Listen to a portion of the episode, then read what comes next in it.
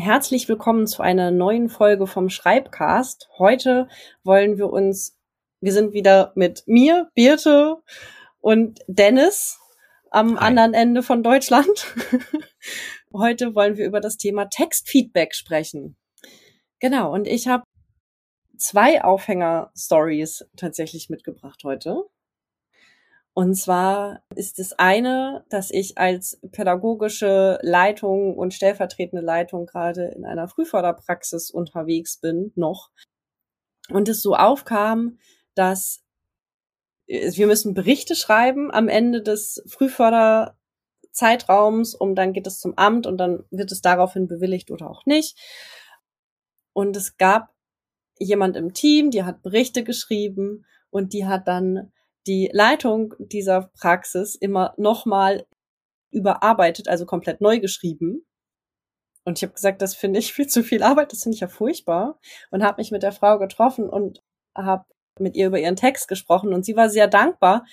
Also hilf mir, hilf mir auf die Sprünge. Du hast dich mit der Frau getroffen, die mit diese lange Überarbeitung oder mit nee, der Mitarbeiterin? mit der Mitarbeiterin habe ich mich okay. getroffen mhm. und habe, also ich habe mir Kommentare gemacht an ihren Text, habe mich mit ihr getroffen, habe ihr Textfeedback gegeben und äh, sie war total dankbar. Ich war total aufgeregt, weil ich dachte, boah, irgendwie, das kommt ja, kann ja auch schlimm ankommen bei Menschen so, dachte ich. Aber sie war so dankbar. Sie hat sich immer ein Textfeedback gewünscht, anhand dessen sie lernen kann, wie sie bessere Texte schreiben kann. Mhm. Und es kam halt immer nur, so geht's nicht, ich hab's umgeschrieben. Ja, also sprich kein Feedback, sondern quasi direkt eine Korrektur. Genau. Aber auch nicht mit Korrekturvorschlägen, sondern einfach fertig korrigierter Text. Richtig. Ja, mhm. Gro großes Problem. Hab, ja, und dann habe ich letztens noch was erlebt. Und zwar haben, gab's so eine, gibt's so eine Netzwerkgruppe und wir mussten zusammen ein Konzept schreiben. Und ich habe gesagt, pff, ich kann das ja machen, ne? Ich schreibe halt was und dann überarbeiten wir das zusammen, aber dann haben wir wenigstens schon mal was ich finde halt immer besser, ne? Wir haben schon mal was und anhand dessen, damit können wir dann arbeiten, als wenn wir gar nichts haben. Ja.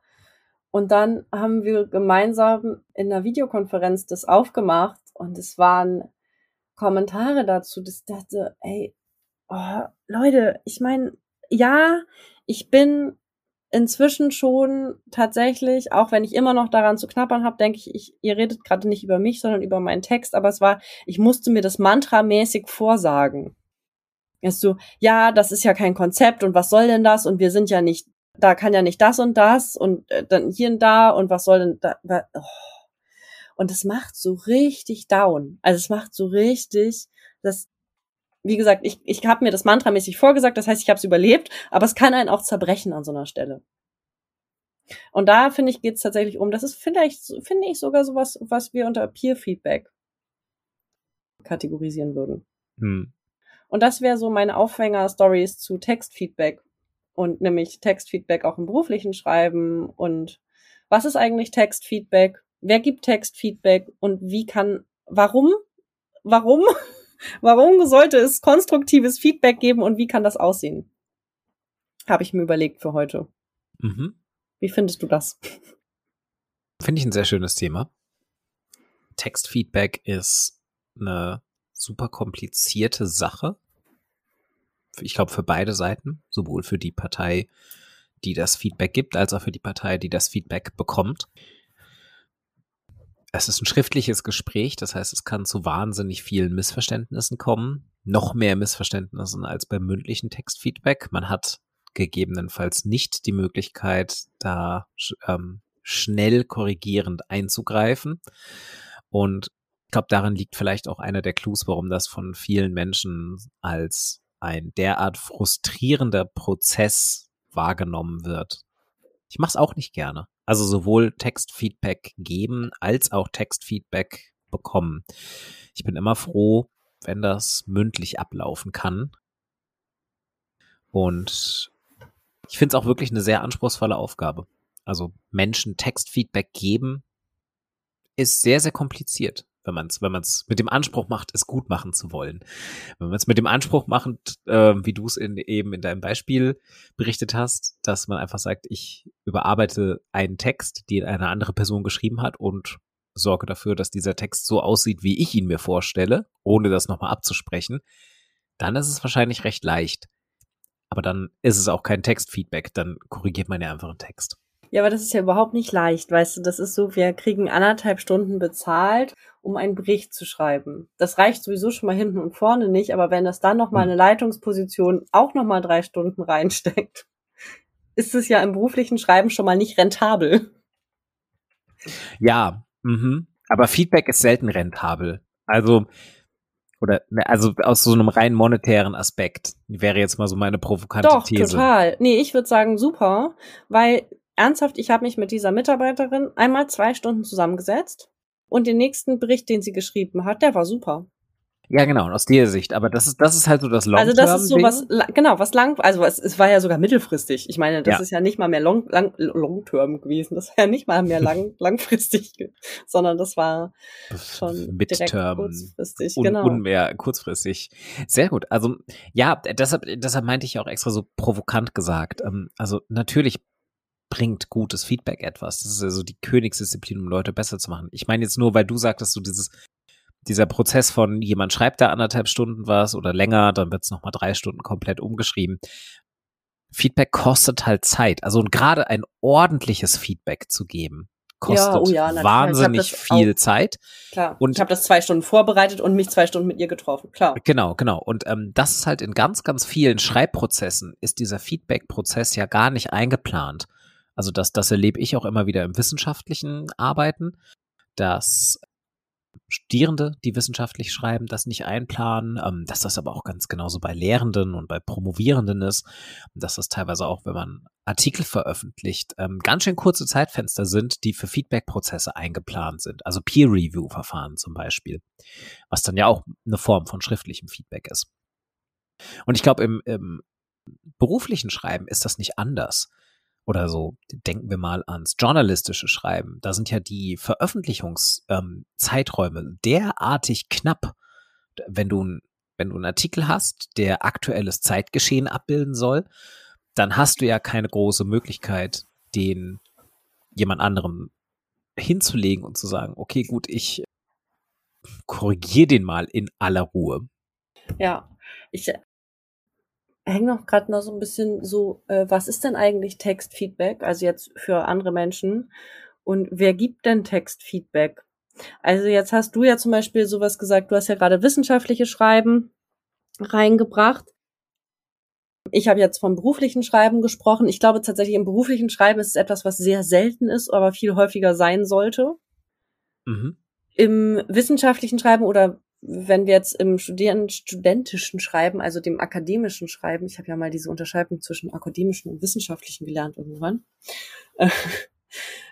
da ist es ja ganz oft, dass wir Schreiben abgeben, fertig. Ne? Da kriegen wir vielleicht, wenn es gut läuft, eine Rückmeldung, aber die ändert ja nichts mehr an dem Text quasi, sondern vielleicht am nächsten.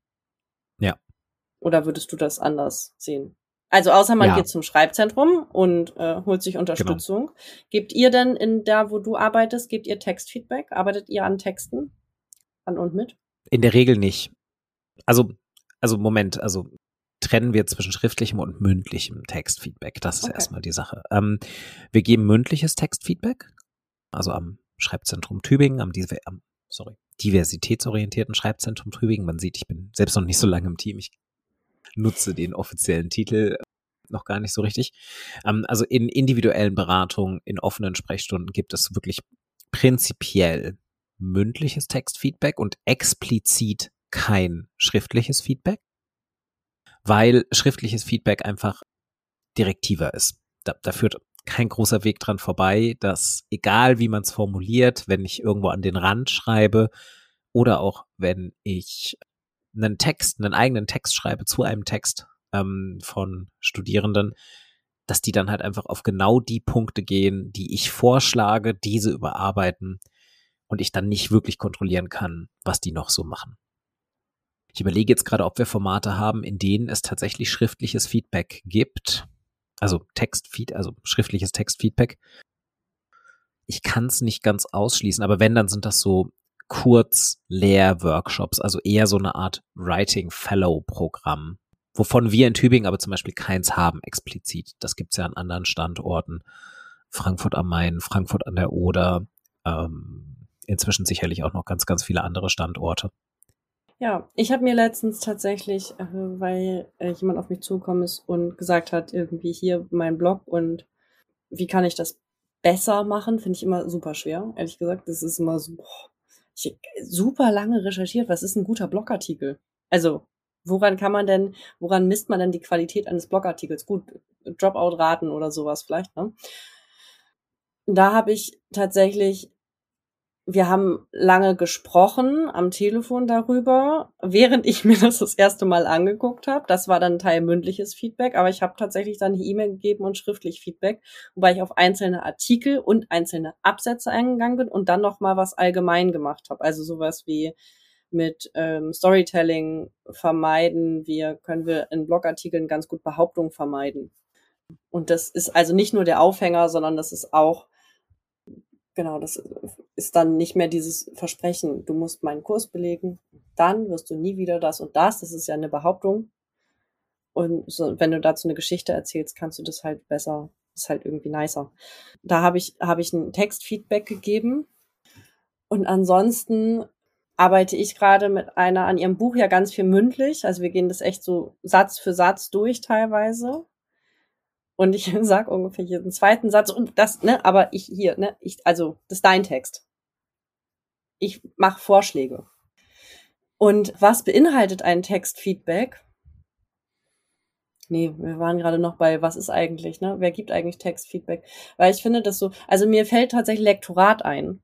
Das wäre jetzt auch, ja, das wäre jetzt auch genau so eine es wäre so eine Unterscheidung, glaube ich, gewesen. Also ich glaube, vielleicht ist es wirklich ganz sinnvoll, mal so über Kategorien von Textfeedback zu sprechen.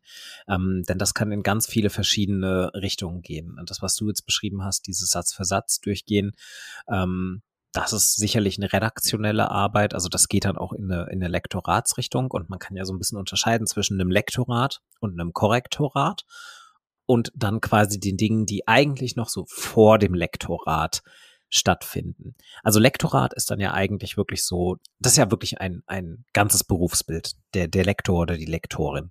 Das hat sich ganz, ganz stark verändert in den letzten Jahren und ähm, so klassisch, also als ich noch Germanistik studiert habe, so ähm, ab 2006, da war noch so, dass diese etwas naive Vorstellung von einem Lektor oder einer Lektorin, dass die wirklich den ganzen Tag Bücher lesen und Verbesserungsvorschläge machen und dann so dieses ganz intensive, so die, die arbeiten sich richtig ein.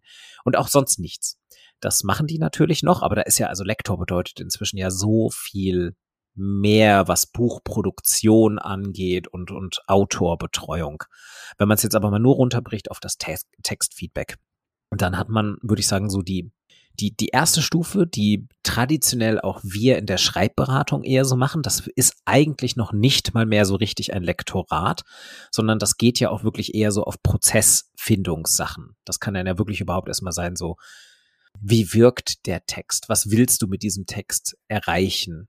Wer sind die Adressaten deines Textes und werden die angesprochen durch deinen Text? Das wäre jetzt mal eine spannende Frage. Also da würde ich mich wirklich gerne mal mit jemandem der sich wirklich als Lektor oder Lektorin beruflich bezeichnet, drüber sprechen, ob das schon Lektorat wäre, weil das ist quasi schon Arbeit am Text, aber es ist halt noch kein Textfeedback in dem Sinne, dass man konkret auf eine Stelle zeigt und sagt, hier, dort. Es gibt Lektorate, die das anbieten. Es gibt ja auch Lektorate, die anbieten äh, Figurenausgestaltung und äh, Prämissenerarbeitung mhm. und so. Also das fällt alles inzwischen, also ich weiß nicht, ob es, ob es mal anders war, aber es fällt alles unter Lektorat. Mhm. Und das ist halt die Frage, ist das schon, also weil das ist ja noch kein Textfeedback, das ist ja eigentlich Textproduktion. Genau, und inzwischen so. machen das interessanterweise viele, wie gesagt, ich weiß gar nicht, ob inzwischen total Quatsch ist an der Stelle, aber es machen eben viele mit, mhm. machen auch viele. Und genau, deswegen ist zum Beispiel dieses ja. Buchprojekt da, wo die, die Frau, die bei mir gerade sehr intensiv ist, ähm, ist ja auch diese Besonderheit, dass da eben diese krasse emotionale Ebene noch mit reinkommt mit ihren, das ist, es geht ja, es ist so eine Art Memoir, Mischung zwischen Memoir und Biografie. Und da geht es um sexuellen Missbrauch. Und äh, da ist ja, wenn die einen Schachtelsatz hat, dann ganz oft, weil die in ihren Gefühlen verstrickt ist. Mhm, genau. Und dann ist halt also da sind so Ambivalenzen drin in dem Text, ja. weil sie Gefühle hat, von denen sie denkt, dass sie die gar nicht sagen darf oder gar nicht haben darf. Mhm. Und das ist halt, also das ist schon eine Ebene des Textfeedbacks, wo man halt unterschiedlich ansetzen kann. Man kann da auf so einer ganz generellen Ebene ansetzen.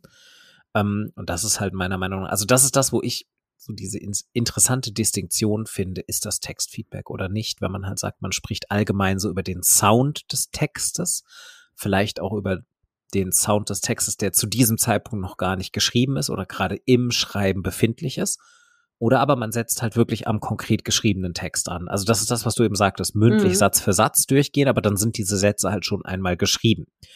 Das wäre dann halt ein Textfeedback in der Richtung, so ist das hat das, ist die Struktur stimmig? Mhm. Sind die Anschlüsse stimmig? Beim akademischen oder wissenschaftlichen Schreiben würde man darauf gucken, stimmt die Argumentation? Ist das präzise? Bei kreativem Schreiben sowohl als auch würde man gucken, ähm, passt der Sound, passt die Stilistik, sprechen die Figuren, wie sie äh, sprechen sollten und so weiter und so fort. Das sind alles so, das sind alles das ist alles etwas, was ich unter Lektorat schieben würde. Na, du hast ja jetzt schon mal was, was wir jetzt schon mehrfach hatten, was auch äh, Textgenre übergreifend sozusagen, also Zielgruppe nenne ich das mal. Also du hast vorhin AdressatInnen gesagt. Zum, richtig? Ja. Ja. Du hast AdressatInnen gesagt und dann sowas wie äh, ähm, Textsorten, du hattest letztes Mal, als wir gesprochen haben, so ein geiles Wort dafür, so ein Fachwort. Ne? Mein Gehirn ist gerade ja ein bisschen kaputt. So wie, wie richtige Sprache. Sag mal das Fachwort dafür. Ja, in einem Bericht brauche ich eine andere Sprache als in einem Roman. So. Also äh, gattungsspezifische Sprache, auch adressatenspezifische Sprache natürlich auch. Ja, das aber das ist genau das Fachwort. Also ich hätte jetzt gesagt Adressaten spezifische oder adressatengerechte Sprache. Genau, aber das meine ich tatsächlich nicht, sondern eher das genregerechte Schreiben, finde ich, gibt es auch. Also, oder mhm. das Textgattungs, nicht gar nicht Genre, sondern gattungsspezifische Schreiben, Textart schreiben, weißt du? Ja. Ähm, einem Bericht, äh, mhm. egal, so schreib, schreib's ja. anders als ein Roman. Ähm, also wichtig ist zu erarbeiten ganz oft, an wen geht das, was will ich sagen, ist da ein roter Faden drin, ja. Mhm. Und genau. Äh, was würde die Person lesen, die das da liest? Genau. Und das sind alles so diese, also das ist so ein bisschen die Ebene des, eigentlich der Redaktion eines Textes und danach käme dann die etwas äh, untergeordnete oder zumindest meistens danach stehende Ebene der Überarbeitung und Korrektur eines Textes. Also das wäre dann Textfeedback kann auch ein Korrektorat sein und das wäre dann halt natürlich diese Ebene, die man vielleicht jetzt erstmal so ganz allgemein eher mit Textfeedback verbinden würde, so platt gesprochen, dass man halt wirklich sagt, so hier ist ein Grammatikfehler, da fehlt ein Komma, hier ist ein Schreibfehler. Also so ein bisschen ist eigentlich auch, um ehrlich zu sein, fast die erste Form von Textfeedback, mit der man auch zum Beispiel in unserem Schulsystem in Berührung mm, kommt. Weil man nämlich total. ja meistens anfängt, Diktate zu schreiben. Und dann kriegt man darauf halt eine Korrektur zurück. Ja, aber das ist total spannend, weil das würde ich überhaupt nicht unter Textfeedback sehen, zählen ehrlich mhm. gesagt. Und da habe ich auch ein Bild, wieso du sagst, dass schriftliches Feedback gleich direktiv ist. Ich würde mhm. fast behaupten, dass sich mein schriftliches Textfeedback genauso liest, wie mein mündliches Textfeedback sich anhört. Mhm. Ich finde einfacher, mündliches Textfeedback zu geben, weil ich äh, besser auf die auf die Schwingung, die Stimmung und die Haltung und den Gesichtsausdruck und so weiter der Person eingehen kann. Ne? Ich kann sofort sehen, ob die das verletzt und muss ich vielleicht noch an einer ganz anderen Ebene hier mhm. arbeiten. Mhm. Deswegen finde ich es einfacher, mündliches Textfeedback zu geben. Aber ich gehe in der Regel auch in mündliches Textfeedback, indem ich das vorher schriftlich ausgearbeitet habe. Ähm, ja, trotzdem würde ich argumentieren wollen, dass allein durch den Wechsel des Mediums dein schriftliches Textfeedback und auch mein schriftliches äh, Textfeedback und jedes schriftliche Textfeedback zwangsweise direktiver ist. Allein dadurch, dass es aufgeschrieben ist. Ähm, ja. Denn das ist so ein bisschen, das ist so die Frage nach der Form. Also, in einem, ja, ja, in einem, in einem mündlichen Textfeedback sitzen wir uns in irgendeiner Art und Weise gegenüber. Da liegt Text, wenn wir im gleichen Raum sind, dann liegt irgendwo Text zwischen uns oder wir haben da einen Laptop stehen und in einer digitalen, in einem digitalen Setting haben wir vielleicht eine Bildschirmteilung oder jeder hat die Datei mit dem Text offen und man spricht darüber. Textfeedback kann man hier non-direktiv gestalten. Also erstmal ganz kurz, was meine ich damit? Non-direktiv würde halt bedeuten, dass ich nicht sage, hier, dieser Satz ist falsch, korrigier den, sondern dass ich eher versuche, dir äh, oder der Person, die ich berate, selbst sozusagen, ähm, also ich möchte, dass diese Person selbst die Entscheidung trifft, ob an mhm. dieser Stelle noch etwas überarbeitet werden muss oder nicht. Und am besten auch, dass die Person die Stelle selbst findet. Das heißt, ich kann ihr mündlich sowas sagen wie, mir ist der Adressat des gesamten Abschnitts noch nicht klar. Lass uns da gemeinsam drauf gucken und mal einfach reinlesen und wir überlegen mal gemeinsam, an welchen Stellen es vielleicht nicht eindeutig ist, wer hier spricht oder wer angesprochen wird. So. Das, das wäre die mündliche Variante. Wenn ich das jetzt schriftlich aufschreibe, muss ich das irgendwie fixieren. Dafür habe ich verschiedene Möglichkeiten. Einmal hätte ich die Möglichkeit, direkt im Text quasi so typisch halt per Kommentarfunktion in Word zum Beispiel zu schreiben. Mhm. Das ist, das ist schon mal sehr, sehr problematisch oder nicht problematisch, aber es ist direktiv, weil ich den Kommentar ja irgendwo andocken muss. Und dann guckt die Person automatisch da, an der Stelle, wo ich ihn angedockt habe.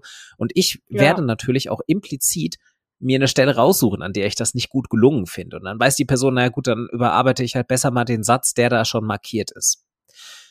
Jetzt kann ich das natürlich in einem eigenen Fließtext schreiben, dass ich sage, okay, ich schreibe dir eine E-Mail zurück, ähm, ich gehe gar nicht direkt auf den Text ein. Aber dann habe ich es bei mir zumindest immer so, dass ich, weil es ja eine asynchrone Gesprächssituation im schriftlichen Textfeedback ist, das heißt, die Person kann mir nicht direkt antworten, ich schreibe dir eine E-Mail ähm, oder was auch immer, dass ich dann irgendwie halt konkret werden möchte.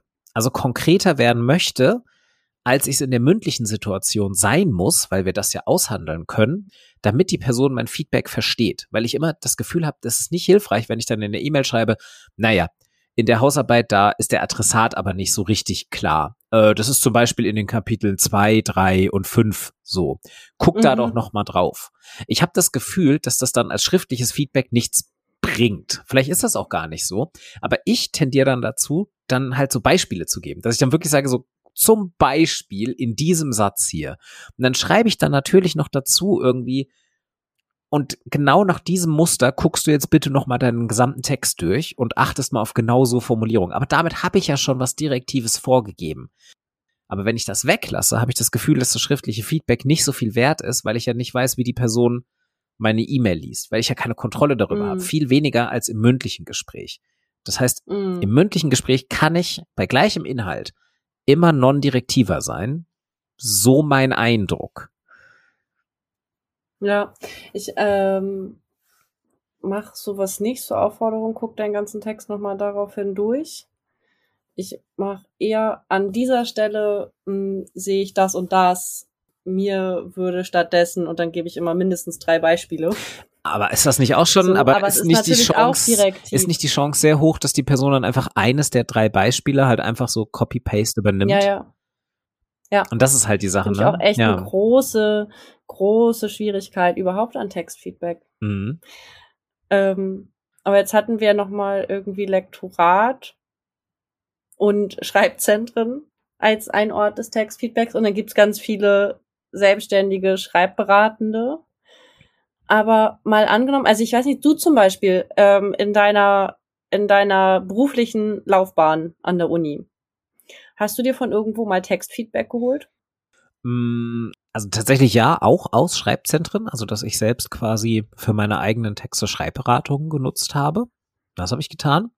Und dann habe ich mhm. ähm, kollegiales Feedback bekommen, vor allem im kollaborativen Arbeiten. Ähm, also die meisten Texte, die ich bis jetzt veröffentlicht habe, sind Texte, die ich mit anderen Personen zusammengeschrieben habe. Und dann ist man ja quasi in einem kollegialen Feedback-Prozess, ja.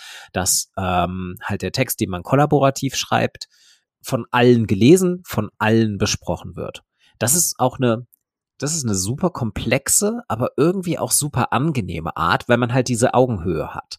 Zumindest in den Wir in haben den das Settings. ja auch schon mal zusammen gemacht. Ja, das war ja eh, also genau, das, der Text, den wir zusammen geschrieben haben, das war ja nochmal ganz besonders. Ich meine, das waren ja dann, wie viele AutorInnen? Sechs. Sechs. So, und halt ein Englischsprach, also der, ein Amerikaner dabei, äh, Hi ja. Brandon und äh, dann halt den Text auch auf Englisch geschrieben mit mit fünf deutschsprachigen. Aber das habe ich. Und einem weißt du, ich habe das als ein wirklich wertschätzt. Es war natürlich, es war hart anstrengend, so mhm. klar. Äh, aber ich habe das als etwas Wertschätzendes in Erinnerung, als etwas, woraus man lernen kann und woraus man nicht zerstört ja. äh, dieses Videomeeting verlässt. Genau. Ähm, also was haben wir Ähm. da gemacht, was, was so besonders gut war? Ja, genau, das ist die Frage, was haben wir da gemacht? Wir haben uns, auf jeden Fall haben wir uns gewertschätzt. Also von der, von der Haltung schon mal, finde ich, ist, glaube ich, etwas. Wir waren, was du sagst, wir waren wirklich auf Augenhöhe. Dann, ja, ich würde mal behaupten, wir haben über den Text gesprochen und nicht über uns. Äh, Was da besonders schwierig war, weil es ein Text war, in Aber dem wir haben auch nicht nur Passagen, weißt du, wir haben ja das nicht, in Ja. Also wir Mhm. haben es auch in Passagen aufgeteilt, aber wir haben dann ja auch bei den anderen, also das war ja, wir haben in Google Docs geschrieben, das war einfach durch, es war einfach ähm, interaktiver. Genau. Also es war halt ein gleichzeitiges Schreiben, teilweise auch schon während dem Schreiben überarbeiten in verschiedensten Formen. Wir hatten dann immer auch mal, dass irgendwie zwei Leute auf eine Textpassage geguckt haben und dann am Ende nochmal alle und dann ganz am Ende nochmal eine Person, nämlich in diesem Fall der US-Amerikaner mit dem besten Sprachgefühl für ähm, englischsprachiges, ähm, dann einfach am Ende auch nochmal ganz, ganz autonom einfach eine Stilkorrektur gemacht hat. Das war sehr, sehr sinnvoll.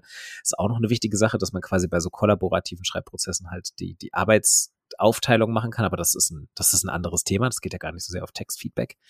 Genau. Also ich glaube auch, das Wertschätzende ist sehr wichtig und dass man auf den Text geht. Also ich meine, das ist nicht nur wichtig für Text, für Aber weißt du, was ich jetzt auch nochmal bei dir Ja. höre? Wir haben auch die Schreibprozess, also wir haben so, so Überarbeitungsphasen voneinander getrennt. so gut wie es ging, ja. Mhm. Also natürlich geht es nicht immer voll, ne? Aber äh, irgendwie, was wollen wir sagen? Was wollen wir wem sagen, haben wir getrennt von Stil auf jeden Fall schon mal. Dann haben wir, was wollen wir wem sagen gemacht und danach haben wir eine krasse Runde gemacht. Das habe ich, das habe ich wirklich in Erinnerung als auch nochmal eine krass emotionale Runde, Kill Your Darling Runde. Oh, wir mussten kürzen, ne? wir mussten, wir mussten Ja. massiv kürzen und äh, Ja. das ist im kollaborativen Schreiben echt kompliziert, weil man das kann weg. Nein. Genau, weil, weil einfach, find mal eine Textstelle, bei der, bei der alle Autoren und Autorinnen gleichermaßen zufrieden sind, dass die weg kann. Das hatte ich jetzt tatsächlich neulich, also neulich letztes Jahr irgendwann nochmal, als wir einen Text zu drei, vier, fünf geschrieben haben, der dann auch massiv runtergekürzt werden musste fürs Journal der Schreibwissenschaft. Ähm, und da war das Kürzen auch wirklich ein brutaler Prozess am Ende, weil wir wirklich ganze Passagen rauskürzen mussten. Da war es dann nicht getan mit hier mal ein Satz weg, da mal ein Satz weg. Ähm, es hat auch überraschend gut geklappt, dafür, dass es fünf Leute waren. Es war aber auch, weil wir quasi vorher ein Gespräch geführt hatten und dieses Gespräch verschriftlicht haben und dann sind quasi ganze Redebeiträge weggefallen, ähm, aber wir haben dann halt meistens ganze Themen rausgekürzt. Das heißt, es waren alle gleichermaßen betroffen und niemand musste sich irgendwie benachteiligt fühlen in diesem Feedback-Prozess. Genau, aber ich glaube, das ist, das ist halt auch nochmal eine Sache ähm, bei Textfeedback, also generell das, das Wertschätzende. Und das muss man, glaube ich, wirklich nochmal betonen, auch was wir damit meinen, den Textfeedbacken, weil das ist ja erstmal, das ist ja erstmal klar, nicht? Also so bei Textfeedback feedbackt man einen Text. Das liegt ja irgendwie im Wortsinn. Ähm, es ist aber tatsächlich einfach ein großer Unterschied, wie man das formuliert. Also ob ich jetzt sage, an dieser Stelle finde ich den Text nicht sonderlich überzeugend oder ob ich genau den gleichen Inhalt formuliere als uh, an dieser Stelle bist du nicht überzeugt. an dieser Stelle bist du nicht überzeugend oder an dieser Stelle hast du mich nicht überzeugt. Ja, Letzterer Satz ist noch mal ein- ist ein klein bisschen besser als du bist Ja. nicht überzeugend, weil immerhin ich noch mich als Subjekt als Subjekt mit reinbringe und sage, du hast mich nicht überzeugt. Es kann ja aber sein, dass andere Leute überzeugt werden. Aber wie, also das das Gute ist immer wirklich zu sagen, der Text macht das oder der Text macht das halt noch nicht ja, das fällt, das macht es leichter, sich so ein bisschen ähm, in den Hintergrund zu nehmen und irgendwie quasi halt so darüber zu reden, als wäre der Text in diesem Moment einfach so eine Entität, eine, eine Tatsache, die halt auf dem Tisch liegt, wortwörtlich, wenn man ihn ausgedruckt hat und wo man gar nicht richtig weiß, wo der herkommt. So alle, alle, die drumherum sitzen, auch die Personen, die ihn geschrieben haben, betrachten den halt einfach so als neutralen Beobachter und müssen sich jetzt nicht angegriffen fühlen, sondern das ist halt, der Text ist halt einfach da. ja, Ich, ich würde zu gerne wissen, weil das ist, das ist ja das Prinzip, was ich in der Beratung akademischer und wissenschaftlicher Schreibender eigentlich immer anwende. Und ich glaube, da fällt das auch relativ leicht, denn deutschsprachiges wissenschaftliches Schreiben ist ja eh so, dass der Autor oder die Autorin komplett rausgenommen werden aus dem Text.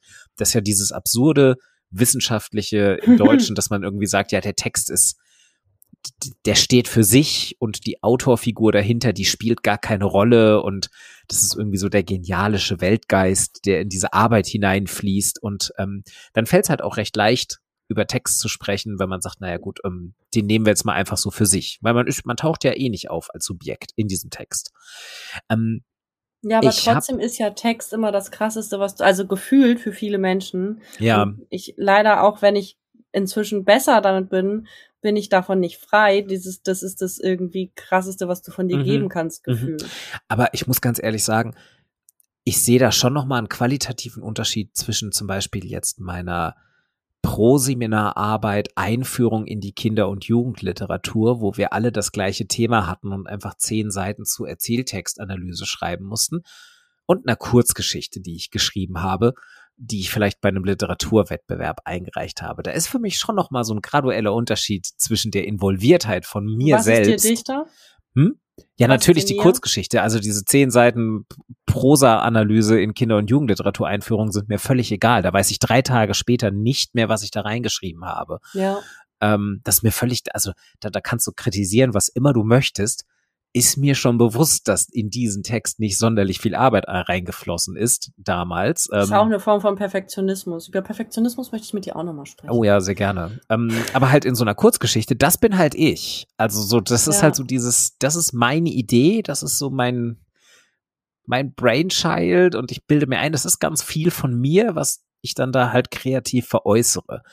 Und weißt du, ich finde das ganz schön, dass diese Joanna Penn, ne, äh, die macht äh, diesen Podcast The Creative Pen, mhm. ähm, die sagt, äh, fordert immer wieder auf oder lädt dazu ein, wegzukommen von diesem, die Texte sind unsere Babys, hin zu, das sind unsere ArbeiterInnen. Also sozusagen, mhm. das sind so kleine Arbeitswichtel, die losziehen und Dinge für uns machen dann.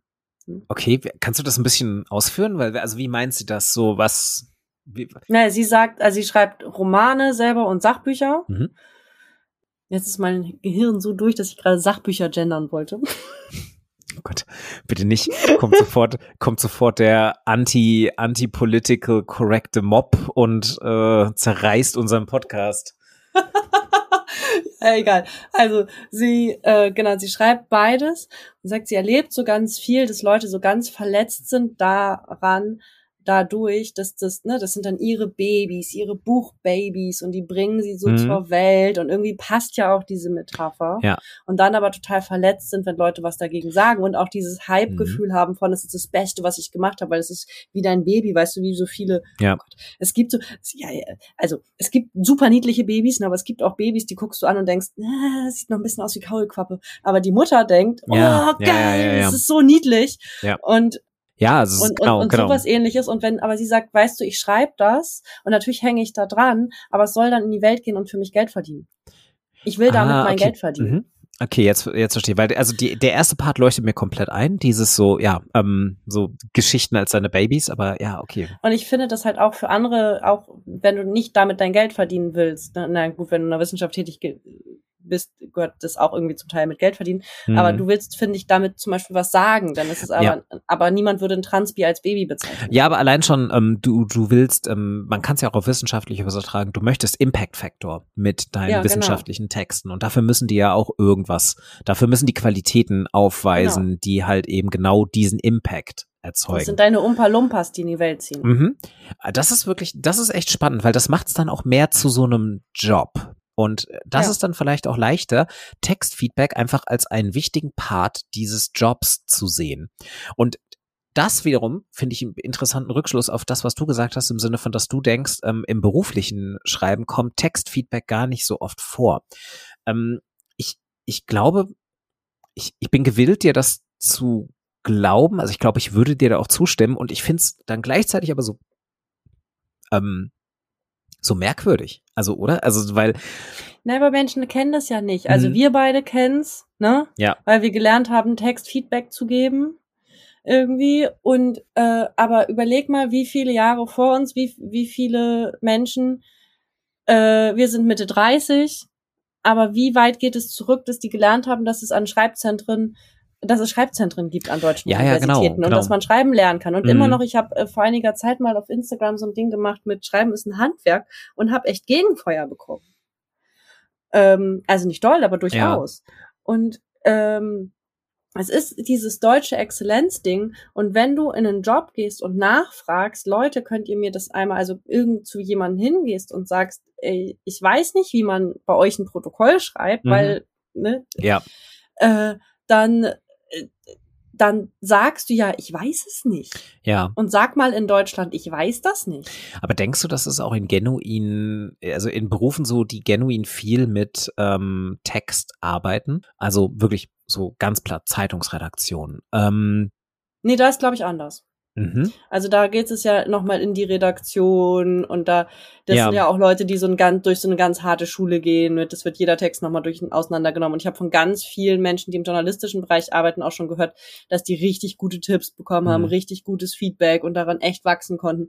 Aber sowas wie, ich habe jetzt letztens Kontakt zu einer gehabt, die macht so, ähm, wie heißt das, Businessberatung. Also weißt du, dieses äh, Beratung für Mhm. Firmen. Ja, mhm. Ne? ja. So. Die, da gehst du nicht hin zu deinem Chef und sagst eigentlich, weiß ich gar nicht, wie man so einen Text schreibt. Mhm. Okay, ja, verstehe. Mit deinem 5000 Dollar Gehalt, äh, Euro Ja. Gehalt. Mhm. Und keine Ahnung, oder in meinem Bereich sagte letztens, hat eine tatsächlich eine Kita-Leitung zu mir sich getraut zu sagen, du eigentlich weiß ich gar nicht so richtig, wie ich so einen Bericht schreiben soll. Mhm. Äh, aber das ist verpönt. Genau. Aber das ist wirklich, es- ja, äh, erwarten alle, dass du dass du weißt, ohne das gelernt zu haben, wie du einen Bericht zu schreiben hast, wie du ein Protokoll zu schreiben Mhm. hast, wie du einen Einladungstext, wie du eine Pressemitteilung, weißt du? Nein, ich weiß nicht, wie Ja. ich eine Pressemitteilung vernünftig zu schreiben habe, sodass die irgendwo gedruckt wird. ja.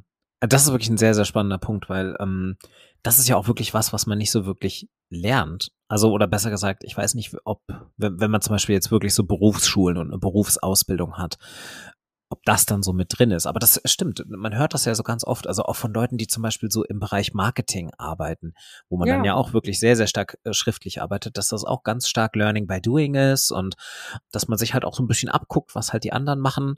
Es ist ja auch eine Art, wie wir schreiben lernen, dass man einfach erstmal Texte aus relevanten Textsorten liest, also auch Textsorten, die beruflich relevant sind und dann einfach sagt, okay, ich ähm, ich versuche jetzt genau das quasi äh, umzusetzen. Ich schreibe es halt so, wie äh, die Beispiele sind, die ich dazu habe.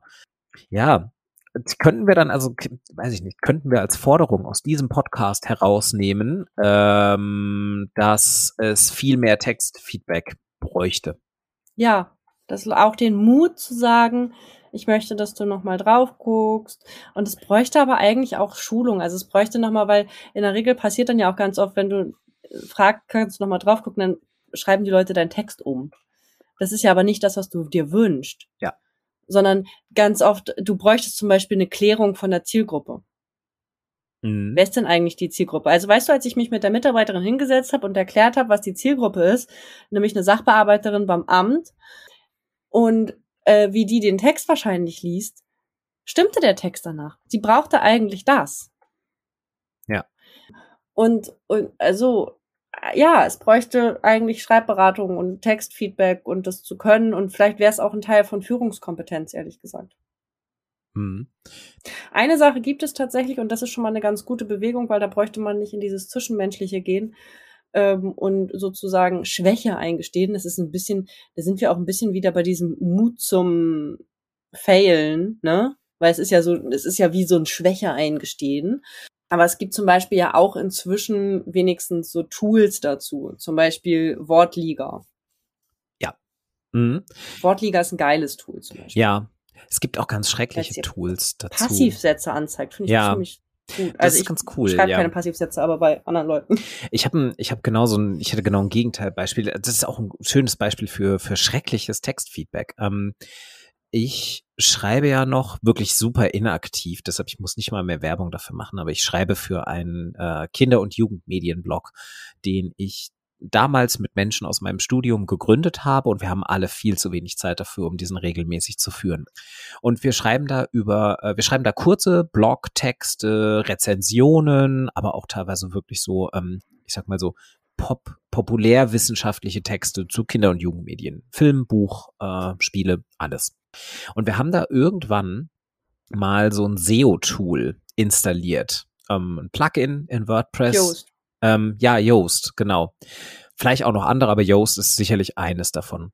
Und ich hasse es, weil dieses Echt? Tool einem halt Rückmeldung gibt auf, wie sind diese Texte am verwertbarsten für halt eben so Google Search Engine. Und ich krieg halt die ganze Zeit angezeigt, Absätze kürzer machen, Sätze kürzer machen, ähm, einfachere Sprache, noch kürzer und noch viel kürzer. Ähm, und ich denke mir halt die ganze Zeit so, ja, aber ich schreibe hier halt irgendwie, ich, ich schreibe ja schon noch irgendwie so einen so einen einfach gehaltenen, aber trotzdem schreibe ich ja noch einen akademischen Text. Und das, was ich hier also das, was ich hier sagen will, kann ich jetzt halt nicht in drei Sätzen sagen. Sorry. So, jetzt, da kommt ein bisschen mehr dazu. Das heißt, meine Texte sind regelmäßig in diesem, also da ist dann so ein Ampelsystem dabei und meine Texte sind, wenn ich Glück habe, gelb und, und ganz, ganz oft rot. Und einmal habe ich es, glaube ich. Meine Texte sind auf der Sprachebene immer grün. Okay, nee, wirklich bei mir nie. Weil dann immer dabei steht, zu kompliziert, zu lange Sätze, generell viel zu lang. Und ich mir dann bedenke, das nimmt mir ja wirklich echt den Spaß daran. Und das Textfeedback guckt da halt mit der Brille drauf, ähm, ist das marketable? Ja, was ist das, hat das, ein, hat das ein gutes Google-Ranking? Ist es, ist, es, ist es algorithmusfähig? Genau. Und mir ist das halt beim Schreiben völlig egal. Ist vielleicht auch nochmal so ein schönes Beispiel dafür, ähm, dass Textfeedback auch nicht gleich Textfeedback ist. Also eben auch genau das. Ja, man muss halt aber auch sagen können, so welches brauche ich und welches brauche ich nicht. Und da braucht ja. es halt auch. Aber dem Tool kann ich es leider nicht sagen. Das Tool nee, interessiert sich nicht halt, dafür. Aber du kannst ja, was du auch offensichtlich tust, an manchen Stellen sagen ja, fuck off, brauche ich jetzt halt nicht diese Rückmeldung, ignoriere ich jetzt halt einfach. Ja, ja, genau. Aber dafür ist halt unsere gesamte Blogseite komplett im, im tiefroten Be Bewertungsschema. Ja. Aber ne, ich fand an Joost übrigens ganz gut. Ich habe vorher Überschriften immer ziemlich kreativ gewählt, aber das hat niemanden was gesagt darüber, was hm. im Text drin steht. Das hat mir total geholfen nochmal. Also mir hilft es, aus irgendeinem Grund hilft mir Joost tatsächlich total gut und wirklich auch in dieser freien Variante nochmal zu gucken, okay, was denken Lesende? Mhm. Also was könnten Lesende denken? Ja. Das ist spannend, okay, aber dann, dann, dann sieht man schon, das Tool ist abgestimmt auf deine Zwecke, was du davon haben möchtest. Und ähm, ja. in meinem Fall war es das halt nicht. Und das ist nochmal ein gutes, also um es wieder auf Textfeedback zurückzuführen, das ist eben genau dieses, ähm, es ist wichtig bei Textfeedback, um genau das Textfeedback zu bitten, das man halt gerade braucht. Das ist die Masterfrage, genau zu sagen, äh, was, was, was möchtest du eigentlich, was, worauf ich achte, wenn ich deinen Text lese. Genau.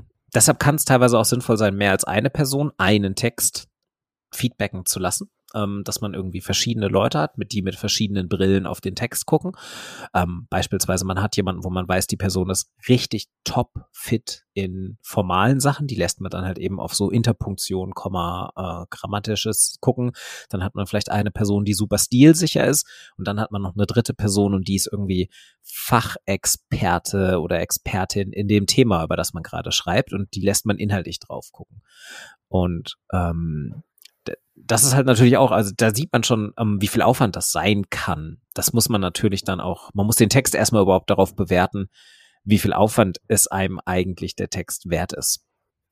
Ja. Weil drei Feedbacks einzuarbeiten, kostet erstmal super viel Zeit und ähm, ist natürlich auch das anstrengend. Also drei verschiedene Feedbacks zurückzubekommen und die dann alle in einen Text einzuarbeiten, ähm, das ist sehr, sehr anstrengend.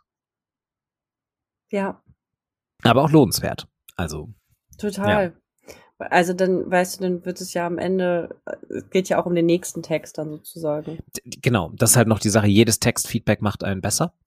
Und generell auch schlimme Texte. Also, nein. Also, ja, gut, ja. Findest du? Ja, nein, ja, sagen, nein. ja, war vielleicht ein bisschen übertrieben. Ich habe Nee, also gut, ja. Es gibt sicherlich auch richtig miese Textfeedbacks, die einem überhaupt nichts bringen. Da sind wir wieder am Anfang, also quasi Opening, das mit dem, wenn ein Text einfach nur umgearbeitet wird. Aber wie gesagt, das ist für mich auch gar kein Textfeedback. Aber klar, es gibt, es gibt diese Klischee-Textfeedbacks. Ihr kriegt eure Hausarbeit zurück und da ist dann einfach so eine ganze Seite so angekringelt an der Seite und dann ist da so ein Mm. Ausrufezeichen und dann ein X und dann steht da irgendwie einfach nur Stil. Fragezeichen. Ja. Das ist, das ist natürlich scheiße. Also das bringt ist auch- niemandem das ist so- das irgendwas. Dieses Genau. DeutschlehrerInnen-Feedback auf. genau, schön auf, so mit äh, Rotstift. Ja, Auch geil, so Interpretation, nein. ja, genau. Wie jetzt nein. Genau. Das ist wirklich so, ja, okay, vielen Dank. Ähm, das stimmt natürlich. Also das ist wirklich so, es gibt natürlich auch super schlechtes menschliches Textfeedback. Über die Tools habe ich mich ja eh gerade schon beschwert. Ähm, genau. Nee, ich meine so, was ich meine mit ähm, so harsches, aber begründetes Feedback. Das ist vielleicht nicht schön im ersten Moment, aber auch das kann einem was bringen. Man braucht vielleicht nur eine ganze Weile, um es anzunehmen. Also so Fälle Ja. hatte ich. Ich habe ähm, ich hab in meinem Grundstudium habe ich dann so ein Feedback auf, wie keine Ahnung, meine zweite Arbeit, die ich in meinem Germanistikstudium geschrieben habe, wo ich dachte, haha, ist die clever, ist die clever. und ähm, dann halt komplett zerrissen worden und äh, auch völlig zu Recht. Aber meine erste Reaktion damals war halt zu sagen, na gut, bei dem Dozenten gehe ich einfach nie wieder ins Seminar. Und ähm, irgendwann dann so im Hauptstudium habe ich dann da irgendwie noch mal reingeguckt und ähm, verstanden, warum ich die Kritik bekommen habe. Es hätte mir vielleicht mehr geholfen, wenn es ein bisschen netter formuliert gewesen wäre. Es war schon so ein bisschen, es war schon die Richtung mit Interpretation nein, aber dann stand da noch so ein begründender Satz dahinter, warum nein. Ja, aber ich finde, das ist auch so, ach, weißt du, das, das wünsche ich mir, das wäre so mein, ähm, was ich mir wünschen würde, was Menschen sozusagen, sollte das jemand hören, mit hier rausnehmen, ist, holt euch Textfeedback und gebt Textfeedback wertschätzend, als wäre es euer eigener Text. Also weißt du, als, als würdest du, na, Hm. vielleicht nicht, als würdest du dir den selbst geben, da bist du manchmal auch so Ich wollte gerade sagen, das als ist würdest nicht du- gut. Keine Ahnung, als würdest du es deinem Kind geben oder so. Irgendwie wertschätzend halt. Ja, Kind ist Ja. auch schlecht. Aber ja, gut. Keine Als Ahnung. Stell dir vor, netter, du würdest. wertschätzender Mensch. Richtig. genau. Keine Hm. Ahnung, ich habe auch letztens irgendwie mit meinem Logo, so es ist jetzt vielleicht nicht so richtig ein Textfeedback, aber auch ein Feedback einholen, habe ich äh, meine liebe Freundin Tina gefragt, was sie denkt. Und sie hat mir ellenlange Rückmeldung gegeben, warum sie den Untersatz einfach machen scheiße findet. Habe ich alles gelesen, war ich sehr, sehr dankbar dafür und habe es genau deswegen genommen. Mhm. Genau, ja, also ist auch noch ein Äh, wichtiger weil Punkt. es war so, ja, okay, kann ich alles verstehen, was sie sagt. Und äh, für mich passt es trotzdem. Jetzt weiß ich auch genau, warum es Mhm, für mich passt. Genau. Das ist so, aber weißt du, deswegen schätze ich Tina als Person, die hat sich total Mühe gegeben. Und ich kann bei ihr genau gucken, weil ich nicht dieses komische Grinch hab auf, ne, dann mache ich mit dir nie wieder irgendwas. Ding. Ja. Weißt du, wozu ich total neige übrigens. Ich wäre auch zu dieser Person nie wieder in ein Seminar gegangen. Wahrscheinlich. Aber ich habe inzwischen auch gelernt, Textfeedback annehmen zu können. Und dafür bin ich total dankbar. Ja. Und das wäre so mein Aufruf in die Welt. Das ist vielleicht auch noch so ein cooler abschließender Punkt, ähm, bevor wir nochmal zusammenfassen. Finde ich nämlich auch noch ganz wichtig. Textfeedback annehmen ist kein Zwang. Also im Sinne von, ihr müsst euch damit auseinandersetzen, wenn ihr es bekommt.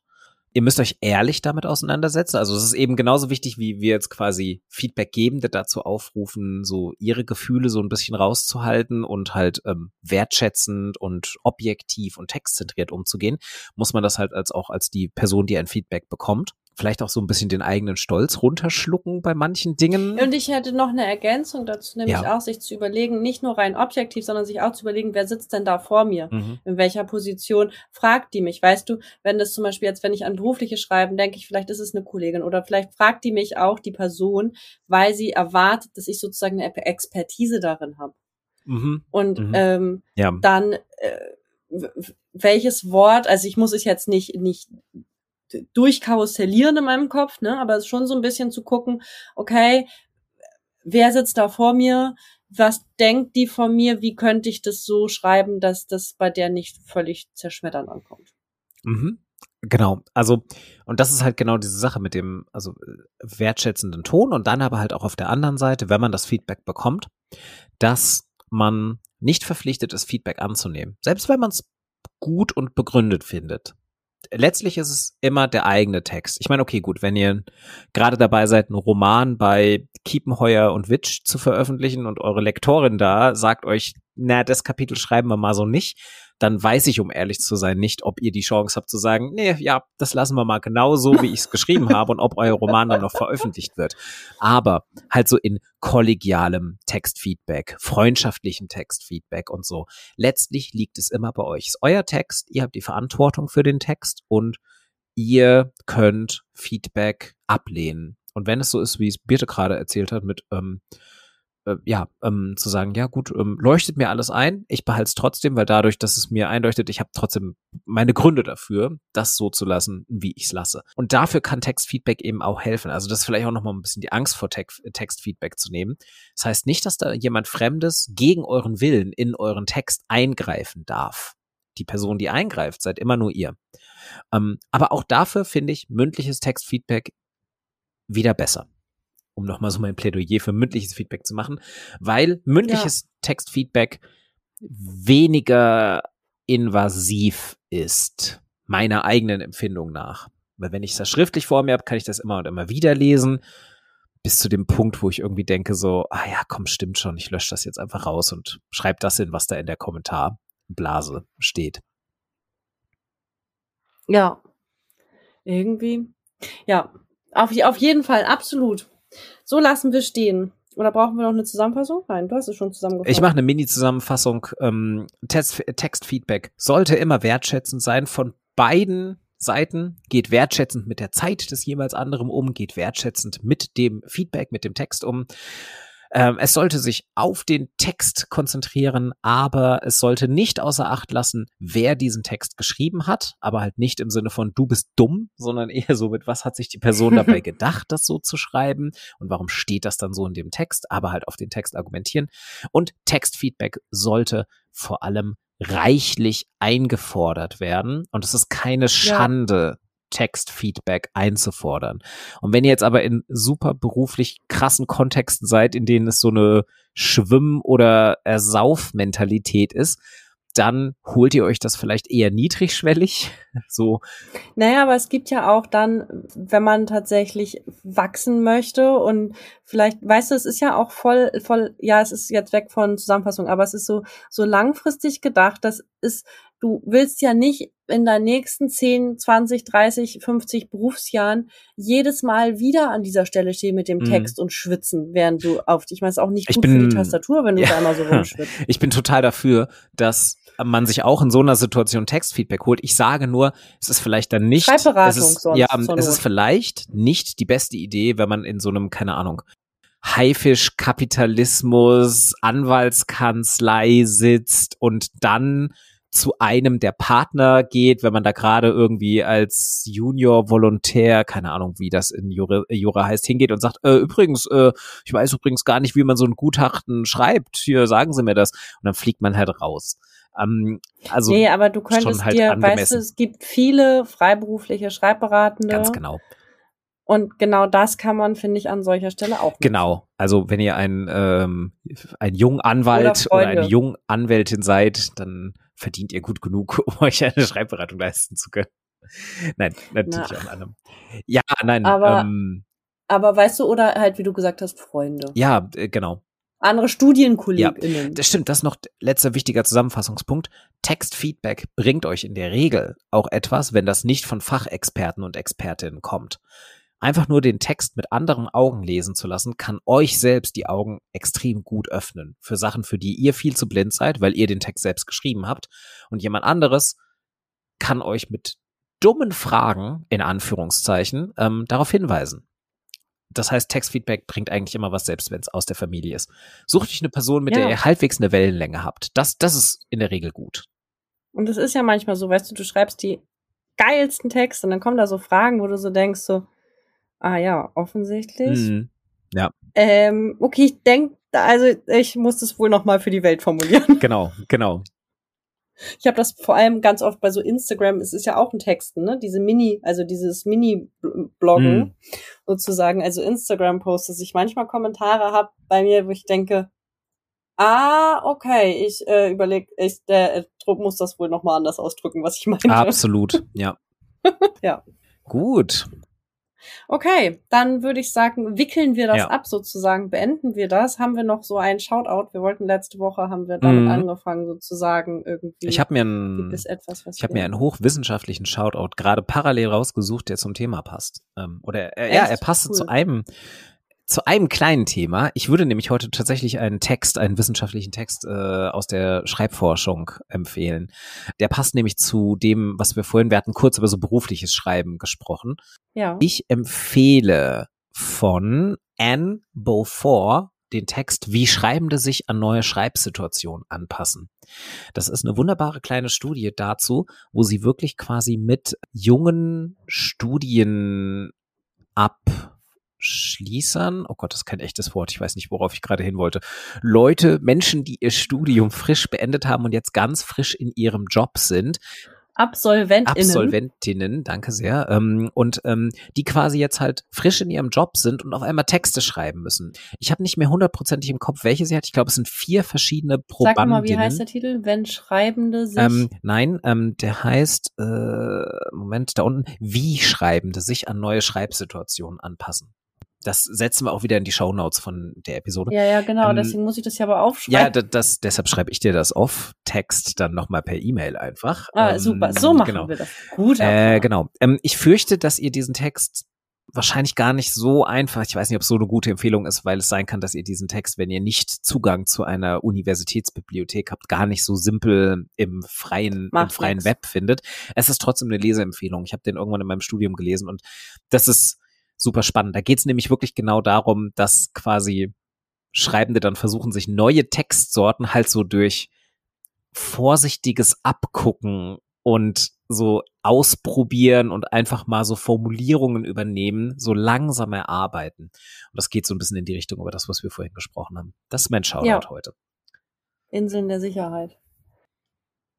Ich hatte auch tatsächlich eine Studie rausgesucht und angefangen zu lesen, aber die habe ich leider jetzt nicht parat. Deswegen würde es von mir etwas anderes geben, und zwar ein Buch, das ich gerade höre, was mir sehr gut gefällt von der Autorin Melanie Rabe, Kreativität. Mhm. Also es ist, da geht es nicht nur ums reine Schreiben, geht es auch um andere Kreativitätstechniken. Aber gefällt mir super. Ich höre das gerade als Hörbuch und sie spricht es selbst. Sehr nice. Cool. Genau. Yeah, okay, dann beenden wir die Aufnahme und sagen Tschüss bis zum nächsten Mal. Ja,